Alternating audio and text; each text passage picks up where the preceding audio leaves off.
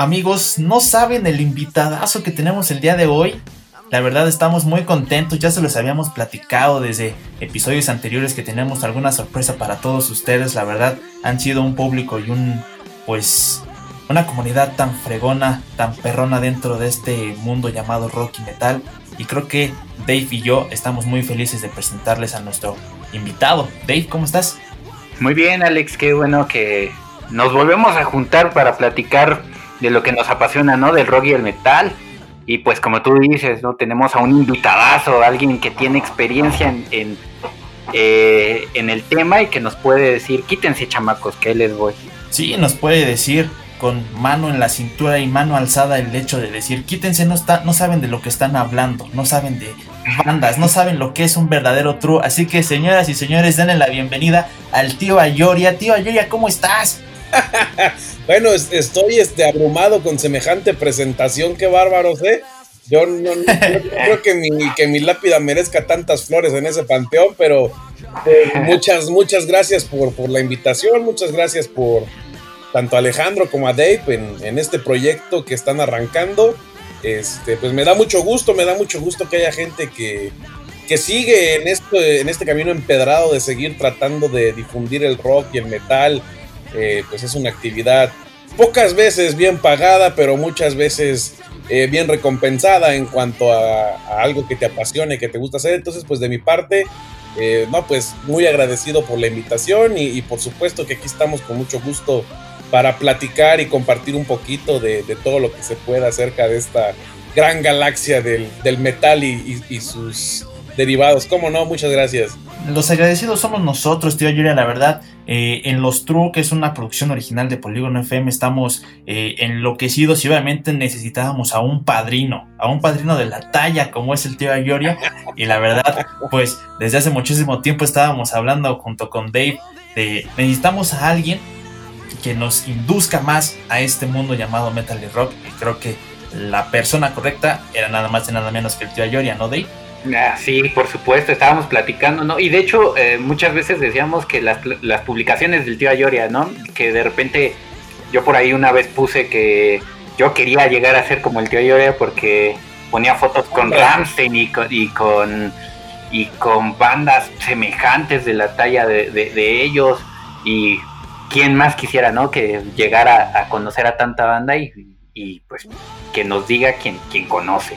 Uf, no, pues mira, realmente eh, esto es, ha sido muy circunstancial. Yo te puedo decir que el crecimiento de, los proyectos que he realizado, de la interacción que he tenido con las bandas de metal, etcétera, pues yo creo que ha sido 50% chamba, pero también 50% mucha suerte. La verdad, la suerte es un factor que juega mucho en, este tipo de cosas, pero también el trabajo. Digo, finalmente, eh, todas las fotos que ves, pues sí, obviamente tengo fotos con artistas grandes, no sé, Rammstein, Arch Enemy, este, por ahí Manowar.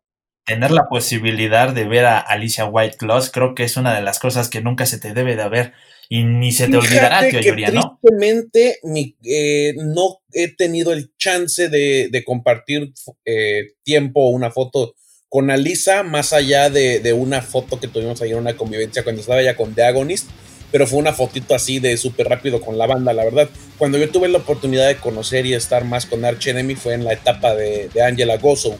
Con Alita ah. todavía, no me toca, pero es una espinita que tengo clavado. Dicen que es medio cotizadona, dicen que pues, obviamente la, niña sabe lo que se carga, ¿no? Obviamente, y de hecho, y de hecho, pudimos haber tenido la oportunidad de verla en el, en este festival o en este eh, festival, conciertos, eh, peleas MMA ahí en el en un sitio por ahí. En el que están en, Exacto, en ese de ahí podemos haber observado a Arch Enemy con Alicia White Loss obviamente y unas peleas ahí de rompanse la madre mientras escuchamos Nemesis. Hubiera estado muy bien, tristemente esta porquería del COVID, pues ese es uno de los muchos eventos que se los ha cargado la fregada. Eh, y ha sido algo, ha sido algo muy triste. y no tiene este como que aviso de, de, reagendada ni nada. Entonces se me hace que ese pues se va a quedar ahorita a la deriva. Digo, además, Arch Enemy es una banda con una agenda probablemente muy ocupada. Entonces, quién sabe si se vaya a poder reagendar. Reagendar. Ojalá que sí, ojalá que sí. La verdad es que ver Arch Enemy, independientemente de que te guste o no la nueva etapa de Alisa, siempre es una garantía. A mí sí me gusta, a mí tengo que decir que, que sí me gusta. No es lo mismo. A mí también. Ajá, digo, te escucho, te escucho. De hecho, de hecho yo los, los vi en el Knockfest del 16. Este, y sí, armaron buen mosh. Eh, yo recuerdo que, que, que, inclusive por ahí salió volando un, un diente de un amigo. Estuvo muy, muy divertido. Pro, probablemente fui yo quien se lo arrancó. Ah, probablemente. Imagínate llegando tu compa, carnal, adivina quién me arrancó el diente. El tío Ayoy, obviamente, ¿no? Bueno, bueno. Hasta ahí dije que me lo firmara. Ahí está la firma. y bueno, de, de, una vez hablando de esta, de los planes que, que jodió el COVID-19, tío, yo ya cuéntanos qué planes, qué conciertos, qué eventos te jodió eh, el COVID-19 o los proyectos que tenías en mente. Uf, no, no, no, no acabo, no acabo. La verdad es que realmente si, te dedicas al, al, mundo del espectáculo y en particular al de los shows en vivo, eh, pues es uno de los rubros que más se llevó entre las patas y se sigue llevando entre las patas esta porquería del COVID. Este, la puta, yo te puedo decir, sin duda, bueno, uno de los más dolorosos, claro, pues el, el Stadium Tour de, de Rammstein. Sí. Ya todos teníamos listos ahí este, el matar o morir de los boletos de, de la Fire Zone, este, todo ese tipo de ondas. Todo para que pues ahora se vaya 2021. Ya ves ahora este rumor de que eh, la boletera esta, el maestro de los boletos, está diciendo que, que se está filtrando que probablemente se vuelve a posponer toda la gira norteamericana. Entonces, pues andamos con la zozobra de que, de que el evento, mientras siga posponiendo, no hay problema. El problema es que al final se desgaste tanto y sea tanto movedero que Ramstein decidiera cancelarlo, sería muy doloroso sin duda. Toda la gente en México, yo tuve la oportunidad de ver el, el Stadium Tour. Perdónenme si, si, no son muy fans de, de Ramstein y, y, por favor, si me empiezo a volar, me cagan el hocico porque yo... En no, no, no, no, háblale, háblale. Ramstein es una banda, creo que Ramstein es una banda que merece un episodio completo, pero muy pronto, muy pronto, si, si, el, si el tío Yoria también accede a un episodio a futuro, podemos hablar de Ramsey en el tiempo que sea disponible, pero usted dele, usted. No, pues, sería una, sería una disputada muy, muy prolongada. Pero, este, pues sí, mira, retomando el tema, yo tuve la oportunidad de ver el, el show Stadium Tour en, en, Finlandia, me tocó en, en 2010 andaba ahí, en 2010 hoy nomás semejante, eh, perdón. en 2019 me tocó estar, este ahí en, en, Tampere, en, Finlandia, y coincidí con el Stadium Tour.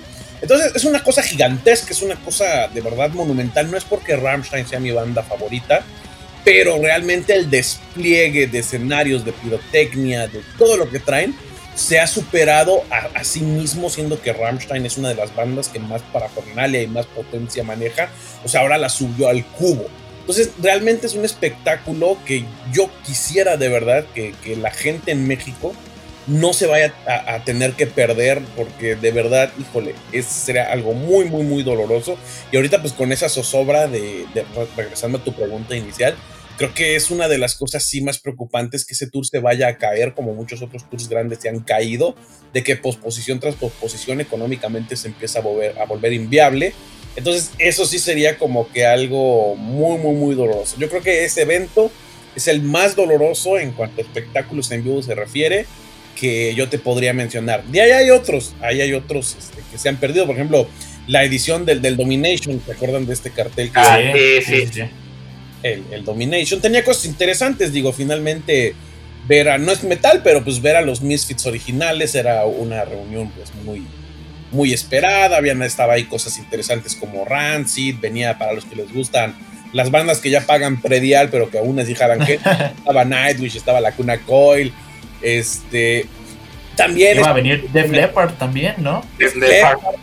Sí, sí, sí, no, el cartel estaba bien, había mucha gente que decía que estaba medio fofón. Para mí estaba bien el cartel y además no estaba caro. Entonces yo siento que era una buena oportunidad, pero pues ese también tronó. No sé si ustedes ahí como que tenían interés y ganas de andar por allá. Tenía interés tanto que tenía boletos. ok, ok. Pero yo te quería preguntar, tío Yuria, ¿tú cómo veías? Yo veía un poquito distinto el hecho de que, por ejemplo, el Stadium Tour se hiciera en estadios muy, muy grandes en otros países y aquí viniera al Foro Sol. A mí se me hacía como raro, ¿no? Porque el Foro Sol, si lo han, si lo han visto, pues es, no es tan grande, no es muy, muy, muy amplio que digamos, y, y podíamos ver que el Stadium Tour de plano abarcaba desde la, desde la grada eh, norte hasta la grada eh, sur.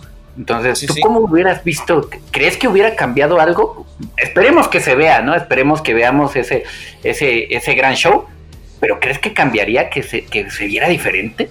No, fíjate que yo creo que en cuanto a dimensiones, vamos a hablar de, anchura y, de longitud. De anchura, que es lo que importa para poder montar el escenario, yo creo que el espacio en el Foro Sol sin broncas cumple los requisitos. A lo mejor en lo que sí podría verse reducido es en longitud. O sea, finalmente de lo que es la barrera hacia atrás, que es donde está la gente, seguramente las dimensiones de los estadios grandes son mucho mayores que las del Foro Sol. Pero pues no cambiaría eso gran cosa, porque finalmente, eh, o sea, sería un aforo menor, pero sí lo suficientemente grande para que se viera muy, muy, muy chingón. Entonces, yo creo que no había tanto problema. Sinceramente, no creo que, que afectara tanto o que lo hiciera ver un poco eh, pequeño. No creo, la verdad, no creo. Y aparte, y aparte bueno, eh, complementando un poco la respuesta del tío Ayoria, no podías hacerlo en un estadio dentro de la Ciudad de México, el área metropolitana de la República. Estamos hablando de qué estadios tienes. El estadio del Puebla, muy chiquito. El estadio Azteca no lo rentan para festivales de este, o un evento de gran magnitud como es el, el Stadium Tour de Ramstein. Eh, ¿A dónde te vas? A Guadalajara. La sede de ese, de ese evento era en la Ciudad de México. Entonces, creo que, eh, como dice el tío Ayoria, en el momento de las gradas, obviamente en un estadio va a ser mucho más factible, va a ser mucho más amplia la vista. Y pues, quieras o no, en un autódromo como es el, el Foro Sol, porque sigue siendo un autódromo, seguirá siendo un autódromo. Entonces, van a haber algunas limitantes, pero también creo que se puede apreciar muy bien el festival, el festival ahora, el festival, el, el evento, el tour, este, se puede apreciar muy bien y siento que no va a haber ningún problema dentro si se hace en el foro solo. Fíjate que te voy a, te voy a, con disculpas, te voy a rebatir un poquito eso que dijiste. Este, porque de hecho el, Estadio Azteca, por ejemplo, sí se puede prestar para eso. Eh, estuvo Paul McCartney hace unos años, ¿no? Hace unos años estuvo Paul McCartney. Exactamente, estuvo YouTube cuando trajo el este escenario 360 que da vuelta. E incluso, me parece, si la, si la memoria no me falla, y sí, pues no, no, es mi, no es mi rubro, que incluso artistas como Shakira han estado ahí moviendo el estafiate en el Azteca. No me acuerdo si esto es verdad. Si le hubieran llegado al precio, yo creo que sí lo hubieran soltado. Yo creo que fue más como de teníamos que conseguir una sede para que no se nos fuera Ramsey, se nos fuera Ramstein, y ya era ya. Aquí la cosa era que en el Estadio Azteca, yo te lo voy a decir con todo el dolor de mi corazón, creo que por mucho que yo ame a Rammstein, un Estadio Azteca le va a quedar grande. Ese es uno de los problemas realmente bravos. Te lo, te lo digo aquí sinceramente. Eh, tendemos a, fantasear mucho eh, con que nuestras bandas, porque tienen un cierto jale pensamos que pueden llenar foros tan tan grandes y a veces perdemos un poco la, dimensión de las cosas realmente. Tengo que decirlo. Si, si, una banda como Metallica, que es la banda más grande que existe en el mundo, eh, en cuanto a metal se refiere, no voy a decir, no estoy, ojo, ojo, antes de que lleguen los, los dicen, y me quieran aventar este el plato en la cabeza de que por qué le doy gloria a Metallica si son la banda más comercial, vendida, bla, bla.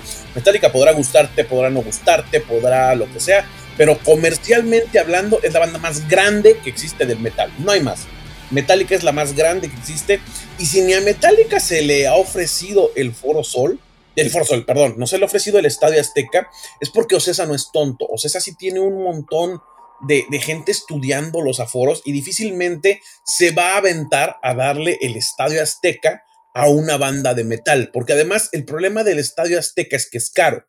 Y eh, si no tienes un aforo lo suficientemente grande para llenar un estadio de ese tamaño, uno, se va a ver bien pelón, y dos, no vas a salir con gastos, porque el público mexicano no paga metal caro. Y lo puedes ver en los boletos de Metallica, los puedes ver en los boletos de Iron Maiden, lo puedes ver en los boletos de Rammstein los boletos no te cuestan, por ejemplo, lo que paga una persona por ver a los Rolling Stones, lo que pagan por ver a Paul McCartney. El rock es una galaxia distinta al metal, entonces por eso no es viable eh, meter a una banda como estas al Estadio Azteca. Y por otro lado, tienes mucha razón con lo que decías de otros estadios. Nuestros estadios están eh, totalmente sumergidos en, en urbe Digo, estaba el Estadio Azul, pero imagínate el, desmadre de estar recibiendo de repente a centenas de cabrones bajándose del metrobús de la Noria para llegar al, estadio. O sea, no, se, iba a ser un colapso. Ciudad Universitaria por allá anda. Y provincia, eh, la verdad es que jalarte a la gente a provincia como promotor es un arriesgue. La gente no tan fácil va. Y principalmente te lo voy a decir ahorita con, con Rammstein. Este, Rammstein es una banda que tiene un público multigeneracional. Vamos labregones, ya que andamos ahí olisqueando los, los 40 como tu servidor. Va este, gente que, es treintañera, pero va también mucho chavito de 20, de 15 años en, en ese rubro. Entonces no es lo mismo que tu papá vaya y te deje a las puertas del Foro Sol este, y sepa que después va por ti o te pide un Uber y llegas a la casa, a que el chamaco le diga, oye, pa, me voy a ir a Puebla, este, es que allá va a haber un concierto, a decir, sí, ¿no? Y tu pinche nieve, ¿y dónde te vas a quedar? O, qué pedo, ¿no? Entonces, realmente, e, ese tipo de migración no conviene para esos eventos. Por eso es que yo considero que, la idea del Foro Sol, no sé si sea la mejor, pero sí era totalmente la más viable. Pero e, es lo que, lo que comentaba con Dave en episodios anteriores. Eh, pues sí, el ejemplo, el festival El Machaca que después del catastrófico Notfest México 2019, donde nos quedamos con las ansias y con las ganas de ver a Slipknot, muchas personas sí se van a jalar, sí se van a jalar a Monterrey a ver a Slipknot y a, si es que todavía siguen confirmados una, sí se va a jalar la raza a verlo allá. Pero como, pero como dices tú, hay mucha raza, hay mucha gente en el que pues tienen 20 años, 15 años, 18 años, personas de 30, personas de 40 pero los chavos, ¿dónde se van a quedar, no? O sea, es como un arriesgue 50-50 de que, órale, te doy permiso, pero quiero que te regreses esta misma, pues esta misma noche, ¿no? Como también puede ser el caso del Hell and Heaven este diciembre, que va a ser en Toluca. Puede jalar muchísima raza, pero tal vez mucha raza también se quede como de, oye, no manches, está muy lejos, ¿no? ¿Tú qué opinas de eso? ¿Crees que sí jalen esos festivales o, cómo lo ves? Jalan, o sea, jalan eh, en el sentido de que hay un público ya bien concentrado, que sí que no tiene problema en desplazarse, pero sí te merma. La verdad es que sí, un festival de esos te, merma bastante. De hecho, por eso, si tú, acabas de dar el mejor ejemplo con el, con el Hell Heaven, eh, el Hell Heaven por eso ha tratado tanto de poderse quedar en, en, sitios más aledaños, más cercanos a la Ciudad de México. Su intento de hacerlo en Texcoco, el terriblemente fallido intento de hacerlo en Oceanía. Eh, por ahí esa negociación que hubo también un tiempo por hacerlo en el Parque Bicentenario, que al final pues no se cerró, porque la gente sabe, la gente sabe que hacerlo en la Ciudad de México te da una, una plusvalía muy importante en cuanto a asistencia. Incluso en una ciudad tan cercana como es Toluca, eh, ahorita que se están haciendo las cosas en Foro Pegaso, sí, yo, yo, yo te lo digo porque pues yo colaboro en, en varios medios y sí veo que la gente dice es que yo no puedo ir hasta allá, es que el trabajo, es que eh, no me dan permiso. Sí te merma, sí te merma. Digo, a lo mejor yo diría que te merma de un, de un 100, por lo menos unas 30 personas de ese cada 100 no van por esos distintos motivos. Las otras 70 pues no tienen problema, es gente que ya tienen la solvencia económica a lo mejor de un coche o, en, que les vale. Que los lleve y los traiga. En el caso de Monterrey, bueno, hasta, hasta agarrar un vuelo. Pero, pero sí hay una merma, sí hay una merma eh, muy, muy, eh, digámoslo de cierto modo, aceptable de, gente que sí pierdes si lo haces fuera. Entonces, creo que, por ahí va el asunto de, de tanto con que, con que se hagan los eventos aquí centralizados. Sí, aparte el hecho de que, pues, como lo mencionamos anteriormente, el COVID-19, la pandemia, toda esta cosa que ha traído muchas cancelaciones, se ha puesto a pensar de demasiado el hecho de que si veremos el Hell and Heaven del 2021 en diciembre, ¿tú crees que llegue a, hacerse, a concretarse con el simple hecho de que ya hablamos de Rammstein en septiembre? a finales de septiembre. ¿Crees que en diciembre se llegue a, curar un poquito este, este pedo? Mira, me gustaría pensar que sí, pero cada vez lo veo más difícil. Yo era una de las personas más optimistas en ese sentido. Yo, yo pensaba que las cosas iban a estar mucho más tranquilas en, el segundo semestre de este año. Por ahí de, yo pensaba que más o menos como por julio se iban a empezar a poder hacer conciertos de, bajo aforo, de, de, venues pequeños, y a lo mejor ya por ahí de septiembre, octubre pensar en, los eventos grandes, pero pues la cosa se, se, ve complicada, yo no veo avance, yo no, no sé, la verdad, sí me da sí me da cosa, y más ahorita que te digo que, por ejemplo, al menos con Rammstein, esta noticia que anda ahí rolando de que, de que ya están hablando otra vez de posponer, la verdad yo veo eh, todavía muy complicado que, vayamos a tener ese tipo de eventos tan grandes en, 2021, lo cual sería una lástima porque digo, no solo es, no solo es Machaca, no solo es Helen Kevin, está por ahí el México Metal Fest, que, la verdad a mí me llama.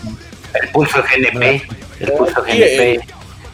el, el otro también, hay otro GNP, ¿no? Son dos GNPs, no me acuerdo. Uno es el pulso y el otro no me acuerdo. Eh, ¿Cuál es el que va a estar Evanescence? El pulso GNP. ¿El pulso? Y, y, otro, el, donde iba a estar Blink, Blink 182, que no me acuerdo cómo se llama. Bueno, otro festival de GNP. Para GNP. Sí, o sea, estos güeyes dijeron, pues somos seguros y también hacemos festival y, vamos a agarrar chile, mole y dulce, ¿no? Estos cabrones. Bien, bien. Sí, no, no, pero, pero hay varios festivalillos. Ahí también, por ejemplo, había uno muy, muy interesante y no es tan masivo que no sé si te acuerdan ustedes del Candelabrum, este, este intento que se iba a hacer en León, Guanajuato. Ah, sí. Oh, sí, sí, sí. Sí, sí, sí. También ahí anda pues como que muy callado, pobre, o sea, la verdad, este pobre cabrón que está armando el Candelabrum, qué poca madre, que, que en su primer año que se avienta le toque el COVID y, le reviente en su madre así de todo. Y y aparte no, no iba a ser un mal headliner, creo que va a ser Overkill, ¿no? Overkill, así es. Y, de hecho la, estaba bien. Y fíjate que ese evento allí va, ¿eh? Allí va, Pianito sí estaba teniendo aforo, porque ha habido otros intentos que no fueron tan, tan fructíferos. Uno, uno pues que anda en el medio ve más o menos las cifras y las reacciones. Por ejemplo, hubo un evento que se llamó este Devastation, que iba a ser en Querétaro en un principio, que tenía Nargaroth, Incantation, Ay, que al final lo, estuvieron moviendo varias veces, ¿no? Se, tuvo que venir aquí corriendo al, Sala Corona, al extinto Sala Corona, este, porque pues en provincia no hubo respuesta y pues ni modo, dijeron, pues tráetelo y lo que caiga acá, ¿no?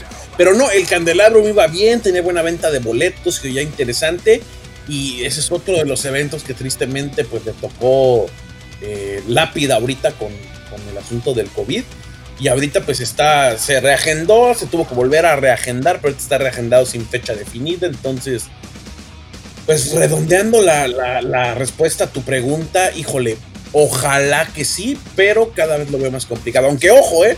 Ya por ejemplo Estados Unidos, no sé si, leyeron por ahí que ya de plano dice que a empezar a buscar la, posibilidad de, de, abrir los conciertos, de que la gente vaya con con un certificado de que no tiene COVID y así.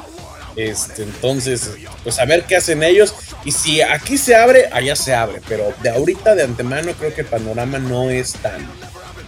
tan. Tan sí, no tan, tan pequeño. Y, triste, porque ahorita, por ejemplo, ya en abril se venía un eventazo que, yo como le traigo ganas, cabrón.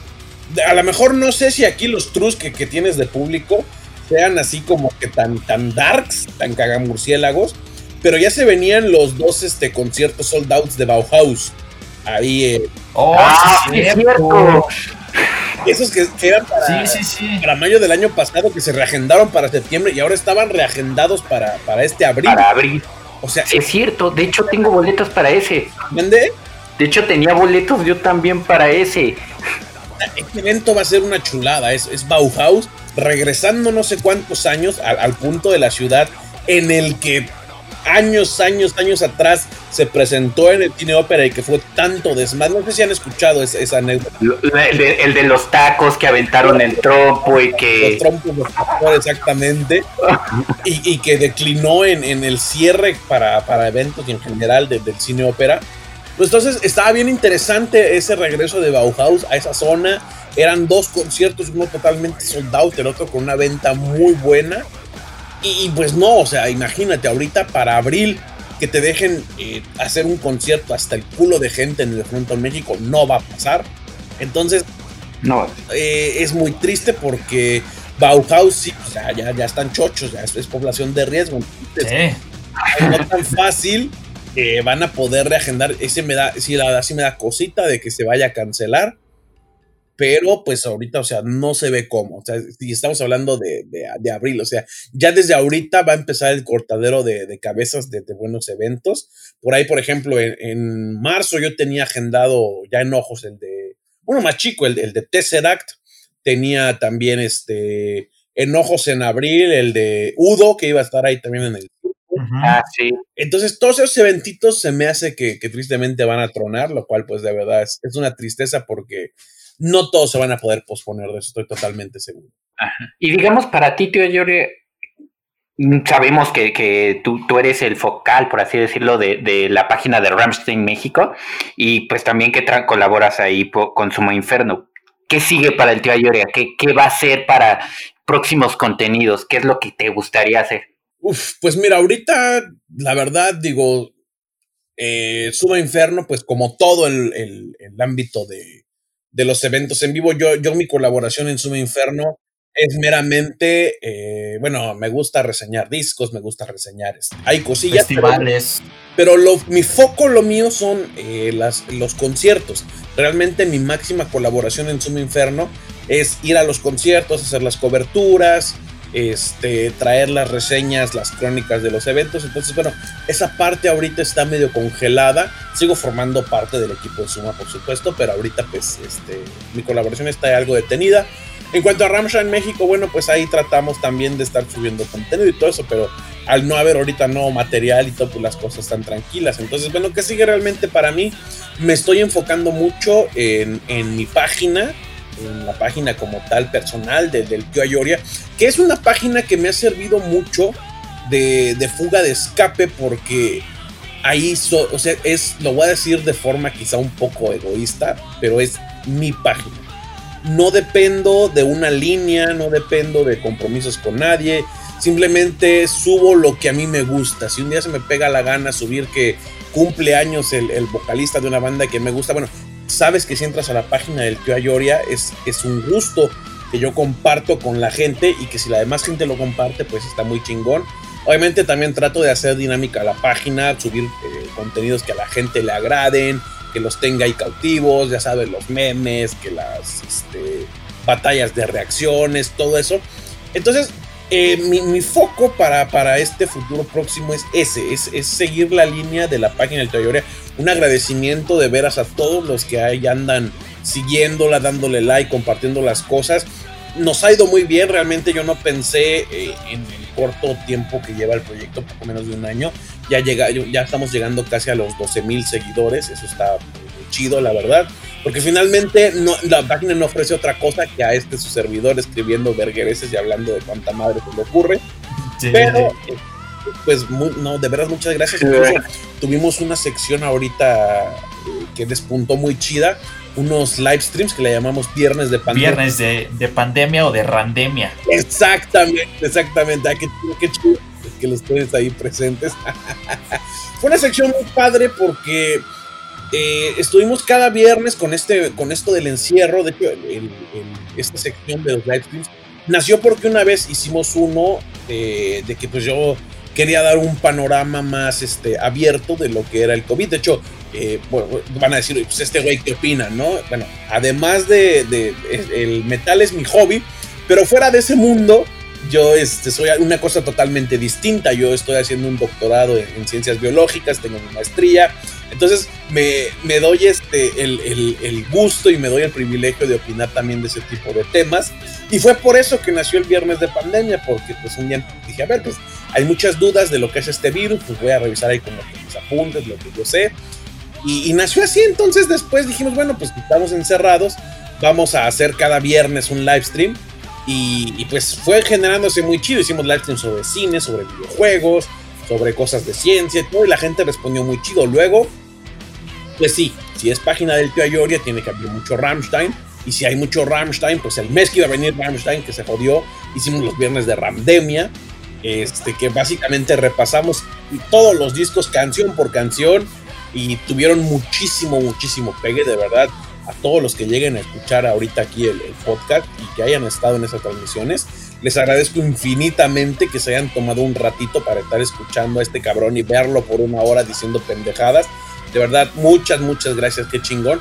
Entonces, en eso me voy a enfocar, en eso voy a andar tratando de mantener la página activa, constante, haciéndola crecer. Ahora sí que llevando eh, a, la, a la sobrinada a números más grandes y pues aprovechando aquí el espacio, si alguien que está escuchando el podcast no conoce la página, no sabe de lo que hablo y, le llamó la atención por lo que hemos mencionado hasta ahorita, hay que le echen una visitada a el tío Ayoria, es con Y, A-Y-O-R-I-A, que la visiten y, pues con mucho gusto ya los esperamos. Creo que, creo que no hay persona que no siga al tío Ayori en redes sociales, o sea, por eso es la forma en la cual invitamos al tío Ayori a este episodio de Los True, una producción original de Polígono FM. Ya para terminar esta bonita conversación, pequeña entrevista, este, veremos próximamente al tío Ayori haciendo reviews de todos los discos, conciertos, en formato video, en un podcast, en programas, tío Ayoria, en un canal de YouTube o algo así? Tengo, tengo la idea desde hace un buen rato, tengo que admitirlo. Eh, de hecho, eh, mi, mi, mi, esposa y manager es una de las que más me, me ha insistido en que explotemos eso. Todavía no le he querido entrar en... He querido preparar un poco más. A lo mejor no tanto de discos, pero no sé, podría ser que sí. Algo, algo podamos tener ahí planeado. Pero sí, la idea es a lo mejor aventarnos un, un podcast o, o el canal para empezar a generar contenido. Digo, ahora que, me animé a hacer los live, los live streams, vi que, este asunto sí tiene jales. Hay gente que, que sí le gusta escuchar pues lo que uno dice, lo que uno platica, y te llena, ¿no? Te llena, la verdad, sí es una retroalimentación muy chida que la gente va y te publica, oye, es que me gustó tu video, oye, es que deberías hablar de esto, subir. Entonces, sí, yo creo que o que piensan igual que tú, ¿no? Que piensan igual lo mismo que estás pensando tú de, se me cayó eso y ya pensé igual que el otro. Sí, sí, sí, ha pasado, ha pasado, ¿cómo no? Entonces, sí, sí hay una idea de, de, de, de ampliar el, el, concepto de, del tío Ayoria más allá de la página de Facebook. No te puedo dar una fecha ni te, ni te puedo adelantar qué, pero sí, claro que sí hay una idea de, de expandir a, otro tipo de plataformas y otro tipo de dinámicas el nombre del tío Ayoria. Pues ahora sí que ya se la saben, racita, los verdaderos trus, eh, cuando se nos dé la noticia de que el tío Ayoria ya se expande a YouTube o en un programa de podcast, cosas así, pues a darle follow, a darle like y a compartir a todos lados porque se merece y se elogia el trabajo del tío Ayoria, que es una chingonería de persona y una chingonería de un dios, realmente un dios. Y ya para terminar, ¿eres un verdadero true o eres un poser? No, no, no, yo soy un verguero más. pero, si me he de mover en la balanza, híjole, este, pues, ah, me decantaría más, más por el true, porque el true es fanfarrón, pero el póster es, falso, entonces, no, no, no, me, me, voy más por el true. Ok, entonces el tío Ayoria es Team True, así que pues ya, vamos bien, vamos demasiado muy bien. Así que, pues, amigos, les preparamos una bonita, eh, ¿cómo podríamos decirlo? Un temita bastante bueno dentro del mundo del metal y del rock. Este, un top de las bandas más infravaloradas que, ay, ¿cómo están en nuestras playlists, en nuestras mm, sugerencias de búsquedas de YouTube o de Spotify? Eh, la verdad es un tema que nos podemos extender demasiado, pero pues cada quien escogió sus dos banditas, sus dos banditas que pues piensa que es infravalorada y que no son dignas de ser escuchadas por posers o trus. Así que, pues, ¿qué te parece si empezamos con tus, con tus bandas, Dave? Que la verdad son bandas bastante interesantes para que el tío Ayoria dé el visto bueno si son infravaloradas o no. Échale. Mira, yo, yo creo que la primera es la menos infravalorada porque ya se está dando a conocer, pero les voy a decir mi por qué lo puse yo como infravalorada digamos un ejemplo, todos, todos conocemos a Gojira. Pero sí, claro. en, Europa sí se conoce a todo, a todo lo que da. Inclusive ya, ya tuvo el gusto de cerrar a este el, festival de, de París. ¿Cuál, ¿Cómo se llama? Se me fue. El, el, Festival de París ya lo tuvo, tuvo el gusto de cerrarlo, pero mientras tanto aquí en México, en Latinoamérica, no es tan ubicado o no ubican tanto a Gojira si no es más que por Stranded. Entonces yo por eso aquí veo que Gojira es una de las bandas que son infravaloradas, pero en Latinoamérica, ¿no? Yo siento. ¿Qué opinas, tío Yoria? Fíjate que Gojira es, a mi modo de ver, una de las bandas que se mueve en ese rubro de que es como una, como una fisión nuclear, o sea, es, como un átomo que está ahí, que quiere explotar, pero como que algo no la deja. Entonces, a Gojira yo le veo una de dos. O explota y se convierte en esa banda que va a empezar a, encabezar más festivales y va a empezar a llenar venues más grandes. O, le va a pasar lo que le ha pasado a muchas otras bandas que nos han vendido con esa insignia. Yo les voy a mencionar algunos ejemplos. Eh, Lamb of God, Trivium, Mastodon. En algún momento todas las veíamos como que bueno, estos güeyes son la nueva generación que va a encabezar el metal y no pasó nada con ellos, ¿no? Entonces, a Gojira yo lo veo en ese rubro. Gojira sí tiene algo muy especial y que le ayuda mucho, y es el hecho de que casi nadie hace el metal que Gojira hace. Ese metal aplastante, casi casi cetáceo que hacen, eh, creo que nadie más lo hace en esa forma, entonces yo creo que Gojira tiene un futuro prometedor. No sé por qué eh, aquí en Latinoamérica, que como, como bien decía Dave, no logra despuntar. Digo, aquí vino al Circo Volador, que fue donde yo lo vi por primera vez. Fue un masazo de concierto, estuvo brutal el concierto de Gojira ahí. Pero después como que se quedó en la medianía. Pienso que lo que le hace falta únicamente a Gojira es proyección. Y bueno, ahora que estuvo en los festivales grandes de la creo que fue Hell and Heaven donde estuvo, no sé si estoy correcto. Este, creo que eso es lo que le hace falta. La proyección a públicos más masivos que a lo mejor pues fueron por ir a ver a Ozzy, fueron por ir a ver a Judas, fueron por y de repente se topan a Gojira y se quedan con esa explosión de cabellos que te deja a todos los que ya los conocíamos. Creo que con eso Gojira puede apuntalarse y, dejar de, estar en esa infravaloración para crecer y ser una banda ya de, letras más grandes. Esa es mi apreciación de, Gojira. Yo siento que, que Gojira es una banda, como, como tú lo dices, tío Yoria, eh, muy explosiva, como que quiere sí como, como que quiere y tiene las ganas, pero como que no lo dejan explotar. En este caso, si tú vienes eh, dentro de un cartel, dentro de un Force Fest o un Hell and Heaven, en el cual estuvieron bandas bastante reconocidas, pues obviamente las van a opacar. Pero si empiezas a, comenzar el hecho de que pues, me voy a un circo volador o me vengo, no sé, a un palacio de los deportes que es muy difícil que lo llene, o me voy a un, no sé, un, un aforo muy, muy, muy pequeño, pero que sí las puede romper, obviamente va a ir el crecimiento poco a poco. Y hablando de las canciones de las más reconocidas de Gojira que pueden eh, sobrellevar y exponer a, esta banda francesa eh, bastante a niveles estratosféricos, pues yo creo que la más conocida debe de ser Stranded, ¿no? De, su disco, el del, el solecito. Pero también no se quedan atrás las canciones como es Silvera, Backbone, Toxic Garbage Island, The Cell y muchísimas otras rolas, ¿no? Que creo que son las que catapultan a Gojira para hacer lo que es, pero desafortunadamente no hay raza que lo escuche y pues por eso entra en este top de las bandas más infravaloradas, ¿no? Pues sí, sin duda ahí, ahí este...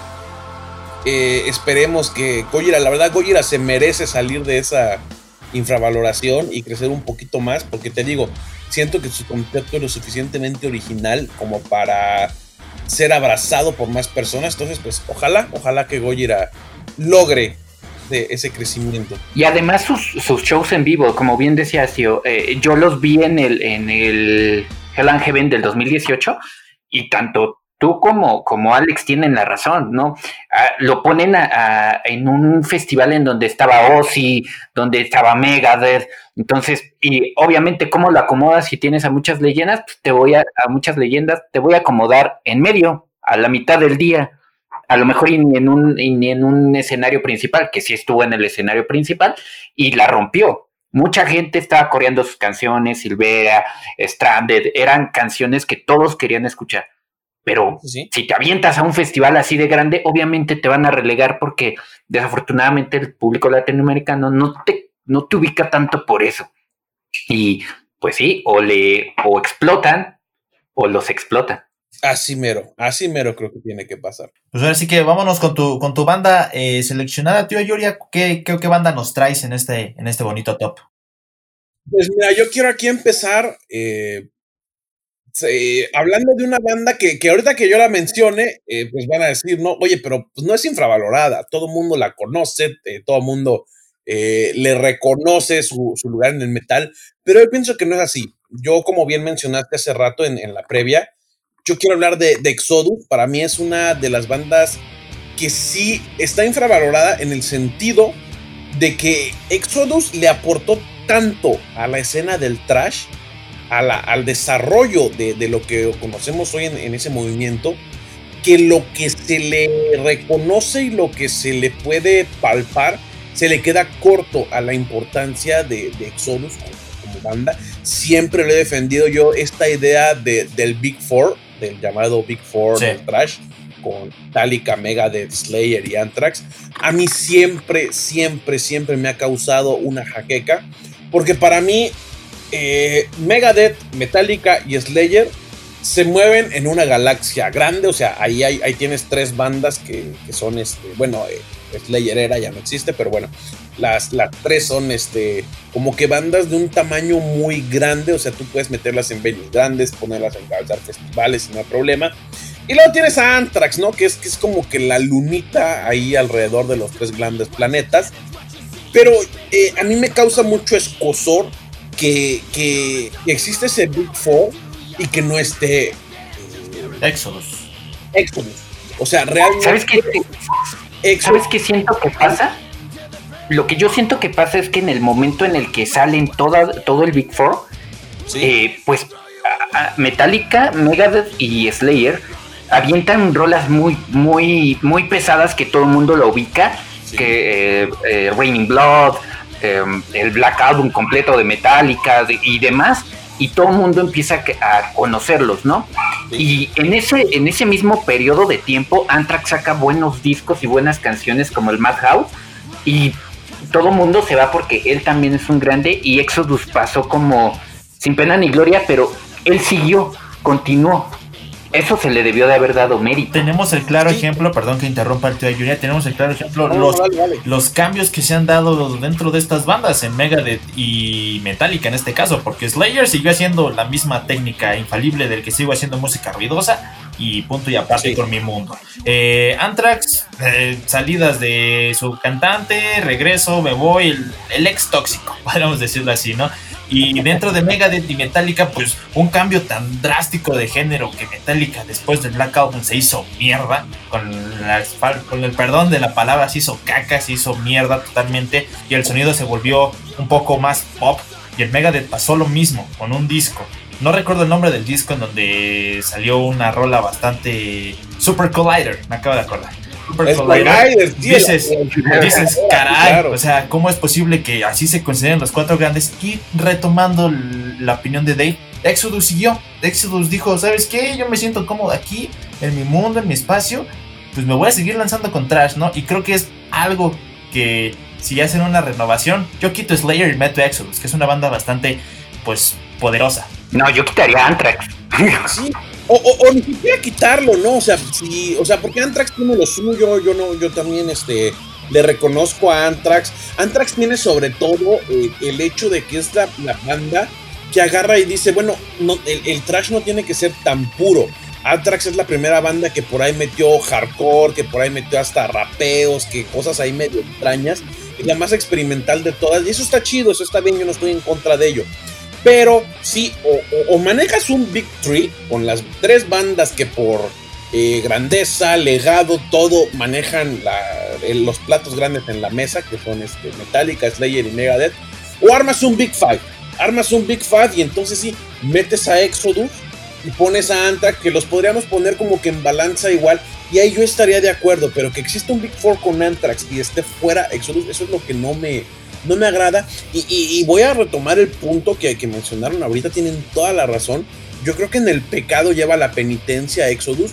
Porque si Exodus hubiera vuelto una banda que sacara discos así de, comercialones, de, buscar llegar a la radio, probablemente tendría más audiencia y sería eh, más reconocida. Pero ellos se quedaron en su línea, decidieron ser fieles a lo que saben hacer y bueno, a lo mejor eso les, les permitió ser auténticos, pero también los, los dejó amarrados en su nicho y no les permitió tener esa, esa gran proyección. Entonces, bueno, pues ni hablar, ¿no? Ojalá que, que la historia le haga, le haga justicia algún día a Exodus eh, ya se ve complicado, pues son bandas que lejos de estar en crecimiento, pues empiezan a ir de salida.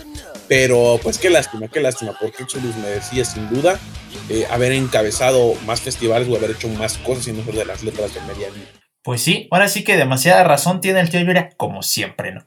Pero este, me voy, ahora sí que me vengo con, con, mi banda infravalorada. Les presento nada más y nada menos, no sé si ya la conocían, a The Devil Wears Prada.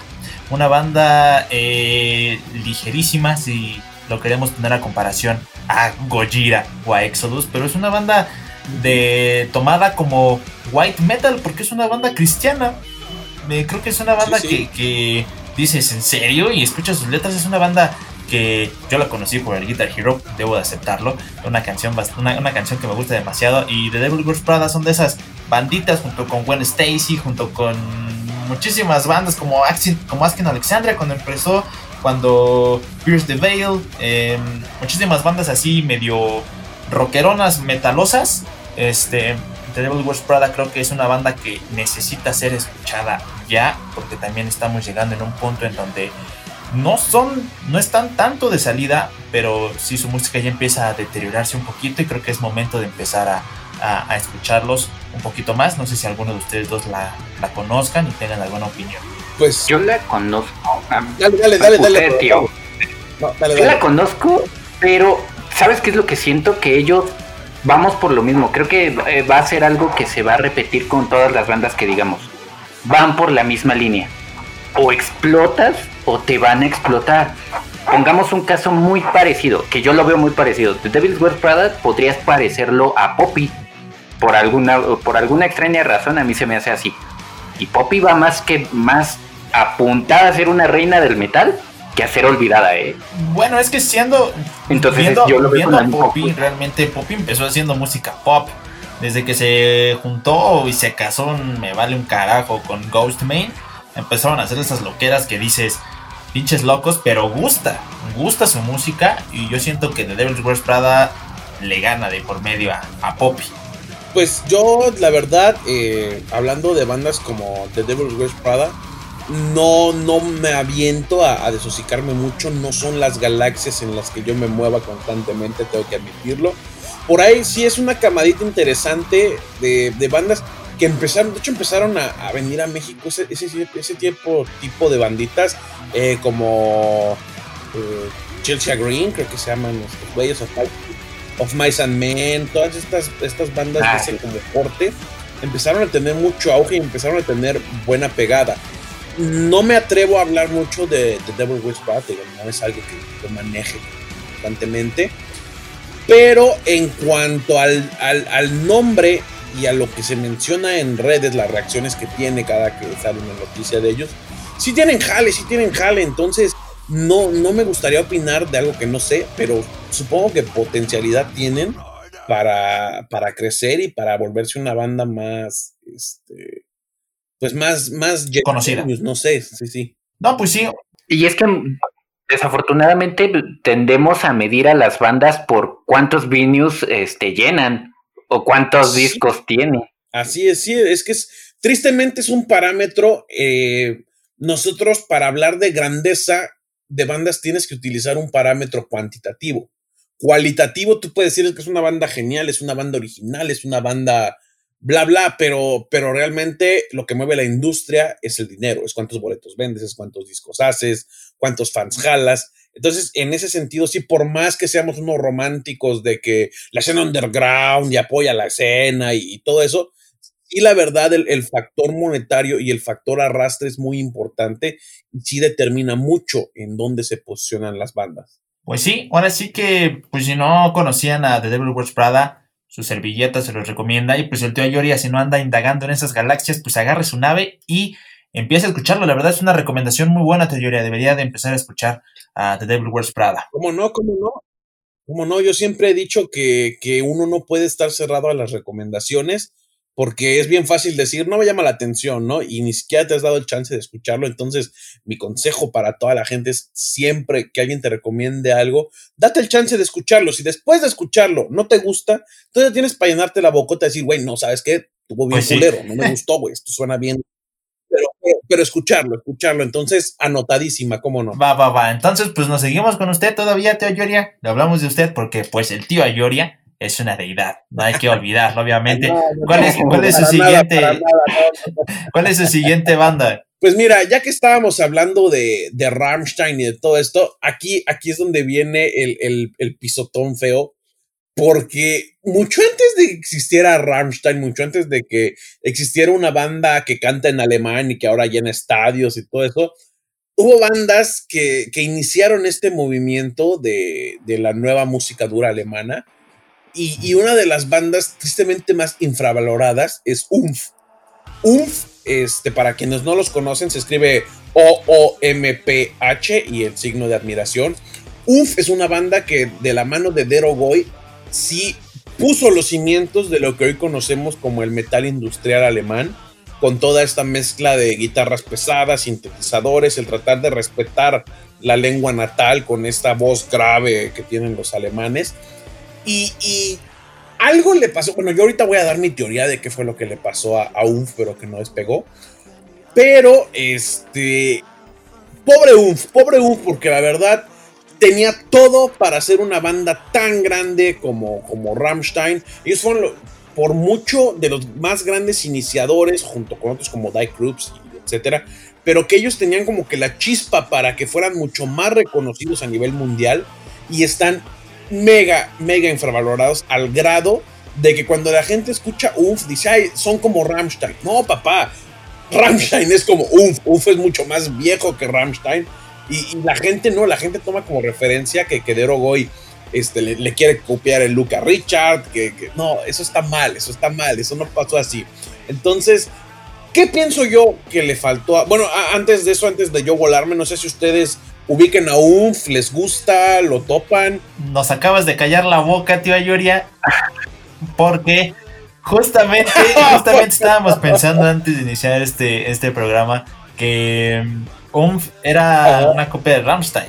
Decíamos, ven a Rammstein sin T. Lindemann. Ajá.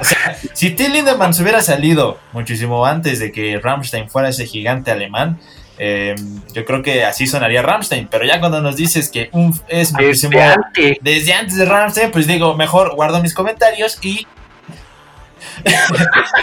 Habíamos, había escuchado alguna canción, pero yo no sabía que era, que era, que era un. Entonces, eh, yo, yo lo asociaba que es alguna otra banda que, que es, viene de Alemania igual que Rammstein.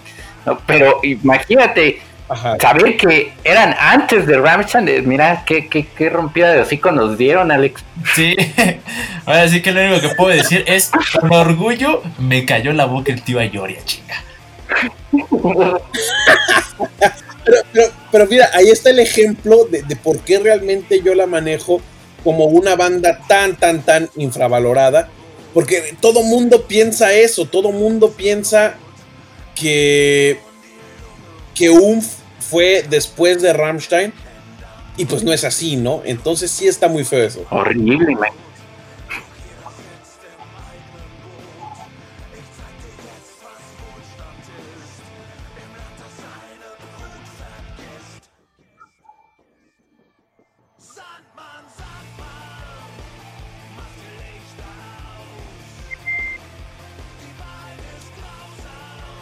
Y es que dejó, dejó como huella, ¿no? Yo podría decir que dejó como huella, desafortunadamente, pues es una buena banda, pero creo que no dejó esa huella y dijo Ramstein, yo sí puedo, y lo hizo. Sí, y de hecho aquí es donde yo quería entrar a lo, a lo que les decía al, al, principio de mi teoría de por qué no, no explotó UMF.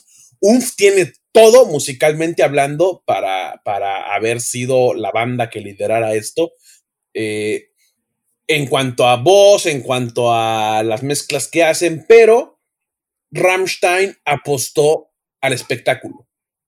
Y el espectáculo fue algo que hizo crecer a Rammstein gigantescamente, esto de abusar del fuego, esto de, de presentar performance sadomasoquistas en una época en la que eso era escandalizante. Rammstein supo embelezar a su público, no solamente con música, sino con un show, con, una puesta en escena que, dijeras, güey, yo tengo que ver eso porque todo mundo habla de ello.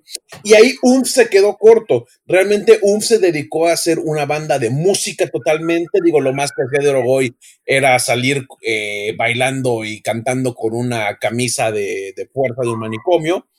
Y, por eso creo, esa es mi teoría del por qué UMF no, le, no logró despuntar como lo hizo Rammstein. Creo que le faltó ese impacto de, de, poner un show, que es en lo que muchas bandas están colgadas, ¿no? Digo, aunque me odien, pero por ejemplo, el éxito de Kiss es totalmente el uso de maquillajes y flamas.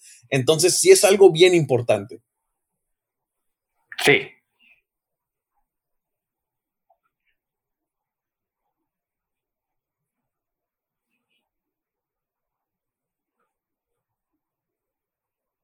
Exacto.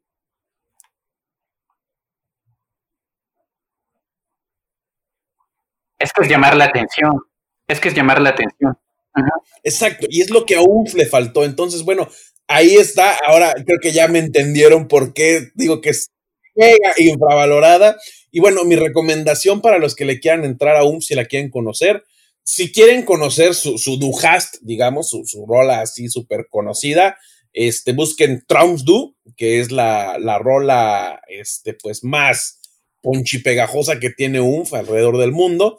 Y ya este, después, la recomendación, mi, mi rola de mis rolas favoritas de, de UNF, pues sería Bunchkind. Este, se escribe con W, Bunchkind. Entonces, bueno, ahí están las recomendaciones. Si alguien quiere conocer a UNF, este, pues éntrenle por ahí con la más conocida y una de las que yo considero de las mejores.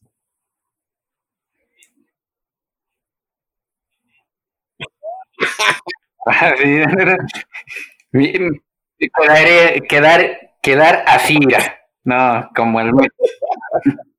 como el meme. Pues mira, mi última banda, inclusive ya la mencionó el tío Ayoria, y creo que ya habíamos platicado en alguna otra ocasión, más o menos por encimita, es Trivium. Trivium es una banda que a mí me gusta muchísimo, que los conozco, que las cuatro veces que han venido aquí a, México, las cuatro veces los he visto. La primera porque me llevaron a rastras, yo no sabía. Y, la segunda en el 2015, en ese Knockfest que fue increíble. Trivium tenía un, una gran música, una gran, un gran, este, una gran letra, tenía eh, eh, personajes carismáticos como es Huffy, pero su disquera, siento yo que su disquera es la que no los ha dejado explotar. Y hasta que no dejen que explote Trivium, sus discos van a seguir siendo más de lo mismo. Que sí, tienen un disco muy, muy chido como es el de Sin and the Sentence. Y también un disco súper chingón como es el Silence in the Snow. Y de repente siento que, aunque fue un gran disco, el What the Dead Man Says, sigue siendo, se regresaron, siento que se regresaron al shotgun, o es más, antes del shotgun, siento que se regresaron y ya o, se avientan para adelante o ya de plano que se queden como en la línea, ¿no? De solamente me voy a quedar en medio de los festivales presentan, antes de presentar a los headlines. Pues mira, con, Trivium, la, la, cosa con Trivium es que no, eh, hay, hay bandas, yo te, como lo dije hace ratito, hay bandas como Trivium, como Lamb of God, eh, que la gente les empezó a colgar el mote de no Metallica, el no Pantera, y, esos, esos motes al final terminan siendo como que una lápida en la espalda de las bandas, porque la gente empieza a hacerlas sentir obligadas a que tienen que ocupar el, sitio de las que ya van de salida, cuando en realidad no, en realidad una banda lo que tiene que hacer es construir su propio sitio, no ir a tratar de llenar el hueco que va dejando otra.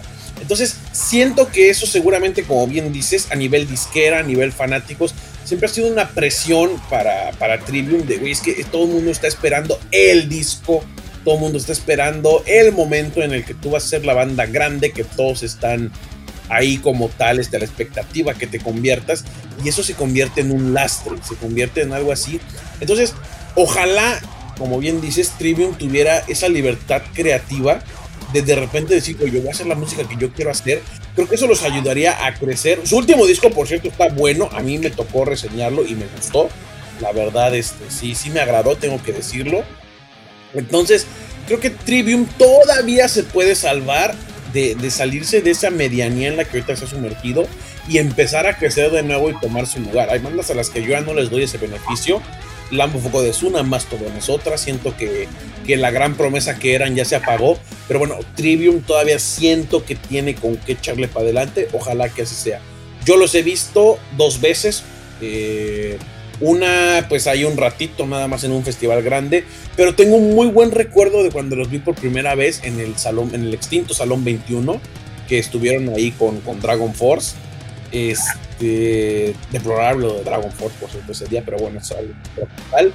Este, pero ese, ese show de Trivium estuvo muy bueno, estuvo muy electrizante, estuvo muy potente. Entonces, sí, ojalá, ojalá Trivium siga dándole y, y vuelva a tener esa libertad de hacer materiales que sorprendieron a la escena, como cuando Trivium asaltó con sus primeros discos a, todos los nuevos escuchas. Yo siento que, que, Trivium, yo no pensaba que Trivium era una banda infravalorada. Yo cuando los empecé a escuchar tenía buenas referencias de Trivium, de con el disco de In Waves, con The Sin Sentence, muchísimas otros discos y rolas bastante buenas. Yo decía, bueno, Trivium puede cerrar un buen festival, un festival grande. Pero cuando vi que vinieron al Domination en el 2019 y vi que los pusieron por ahí después de las 5 o 6 de la tarde, dije, mm, algo, algo anda mal. Empecé a investigar, empecé el por qué y vi que Trivium está estancado ahí dentro de su mundito, podríamos decirlo, en el que, como tienes razón, teoría, la gente espera algo más y eso es lo que come a Trivium, de que tiene ese miedo de que el próximo disco que saque, qué tal si no le gusta a, nuestro, a nuestros fans o no es lo que, lo que esperan de nosotros. Así que pues mantenemos haciendo lo mismo. Entonces aquí es... Pero es que tienen, tienen cuatro discos seguiditos. Eh, eh, no, es más, cinco discos, te lo puedo decir porque es Shotgun. Eh, luego viene The, Sil the Sil Silence.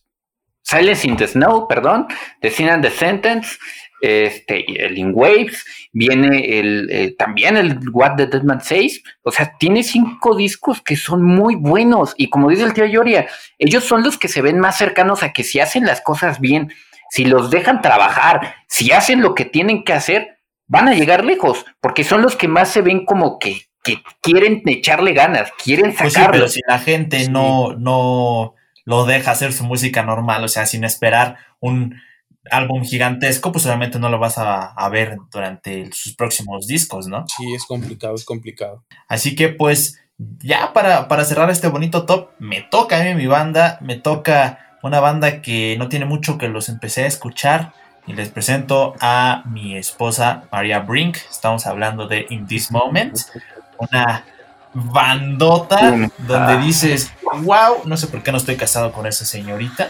Eh, es una banda que empecé a escuchar hace un año con una canción muy, muy sexy, muy, muy para hacer el frutifantástico. Eh, Adrenalize, una, una rola del 2012. Estamos hablando de un disco ya viejo. Eh, la verdad es una, es una banda que no me. Creo que no ha venido a México, si no mal recuerdo. Y si ha venido, me lo perdí, obviamente pero es una banda que, no, no. que, que, sí debería de ser escuchada más porque pues ya lleva sus añitos, creo que desde el 2005 andan ahí queriendo rasgarle a la fama, pero creo que no han, no han alcanzado esa estrella. Pues mira, yo de In This Moment, uh, híjole, creo que no la podría considerar una banda infravalorada. Creo que es, por, por supuesto, esto lo voy a hablar a título personal, es totalmente mi opinión meramente. Creo que más que infravalorada, eh, In This Moment solito se ponchó al momento de tratar de cambiar su sonido.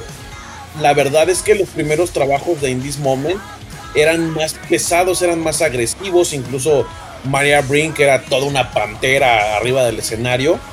Y conforme fue pasando el tiempo, como que se fueron aminorando, como que eh, perdieron ese, esa hambre de escenario y pues vieron que la imagen escultural de María Brink bastaba para jalar gente y, fueron como que demeritando su sonido, su performance. Yo así lo considero, yo así lo veo. Nunca han venido a México, sin embargo yo tuve la oportunidad de ver a, a In This Moment en un festival allá en, Jacksonville, en Florida. Y tienen una buena propuesta, la verdad es que tienen un buen show ahí con mucha eh, parafernalia de chicas que andan ahí alrededor de María Brink, cual si fuera madrota poniendo a, a, a sus sí, sí, sí, ahí con, sus esbirras, ¿no? A, su a, su sexual este, deseo de, de, María y todo eso. Y avientan cosas al escenario, pelotas. Está, está muy chido su pedo. O al menos a mí me tocó así en Florida. Pero, este, musicalmente sí yo siento que ya se fueron como que para bajito. Como que le bajaron a, lo, a las revoluciones, se volvieron más pues mira, vamos a sacar este material, vamos a, venderlo porque esto es lo que se vende, no lo que hacíamos antes. Y, creo que ahí es script en el que in this moment se ha perdido un poquito. Ojalá que, que retomaran un poquito de esa vibra, de esa rabia que tenían al principio. Y no sé decirte por qué ningún promotor se ha atrevido a traerlos. No sé si cobren muy caro, si sientan que el estudio de mercado no los hace redituables aquí que puede pasar. Hay bandas que son muy famosas en Estados Unidos y que cuando vienen aquí no tienen boletaje, tal vez mismo una de ellas. Pero ojalá, ojalá haya algún chance de ver a, María Brink y que, y que tengas la oportunidad de ir de rodillas a declararle tu, tu amor y tal este, sumisión. Amor. Voy a llegar con un ramo y le voy a decir, cásate conmigo, María Brink. Te tengo. lo va a soltar en la cara. Tengo un cuartito en obra negra con lámina de asbesto. ¿Qué más quieres, chiquitita, no? pues sí. Yo creo que la lámina es lo que, va, lo que va a decir que sí, amigo. Yo siento que sí. ¿Sabes qué es lo que yo siento? Que los años ya pesaron. Los años ya le pesaron a In This Moment. Sus sus músicos, las personas que, tocan con, María, sí, eh, en algún momento ya dijeron, creo que María es lo único que necesitamos para que todo el mundo nos vea. Tiene una voz súper buena, súper hermosa, y ella, María hacía lo que quieras, Brink, ¿no? Pero, ¿qué es lo que pasa? Los años te pesan, los años ya no te dejan hacer esas agitadas de melena, ya no te dejan aventarte con todo caso, ¿qué te gusta? Caso Slipknot, caso Rammstein, por ejemplo, en el último disco.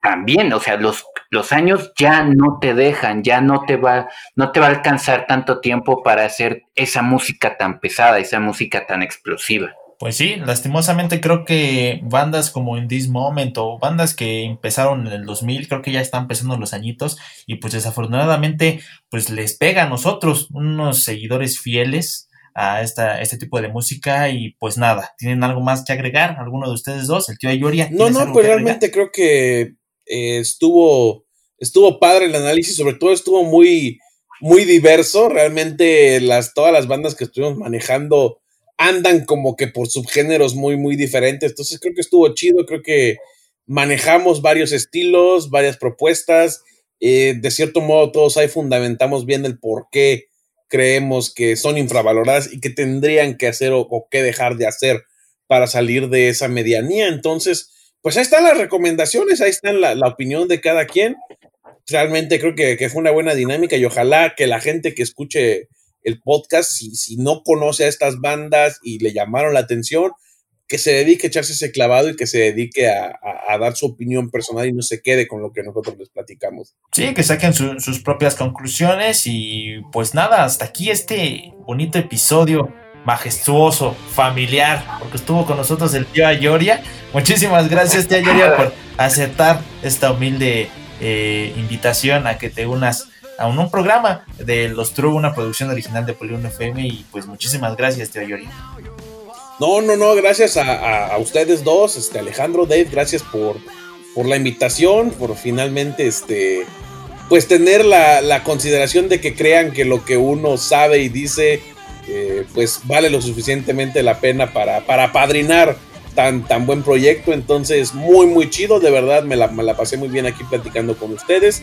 Fue una bonita primera colaboración, esperemos que no la última y andaremos platicando cualquier otro día de cualquier otro tema. Entonces, pues muchas, muchas gracias y mucha suerte, mucha suerte a todos los, los, los que los escuchan. Realmente sigan a, estos True, la verdad. Eh, tienen una buena vibra, tienen muchas buenas opiniones. Entonces, Yo les recomiendo que, sigan al pendiente, yo también voy a estar al pendiente de, lo que hagan. Y pues ahí estamos en contacto. Muchas gracias de nuevo por la invitación. Muchísimas gracias por esa bonita bendición, tío Ayoria. Eh, la verdad necesitamos un padrino de la calidad como eres tú. Y pues sabes que la puerta está abierta en el cualquier momento en el que quieras regresar. Pues sabes que nada más tocas. En el cuarto de obra negra, obviamente.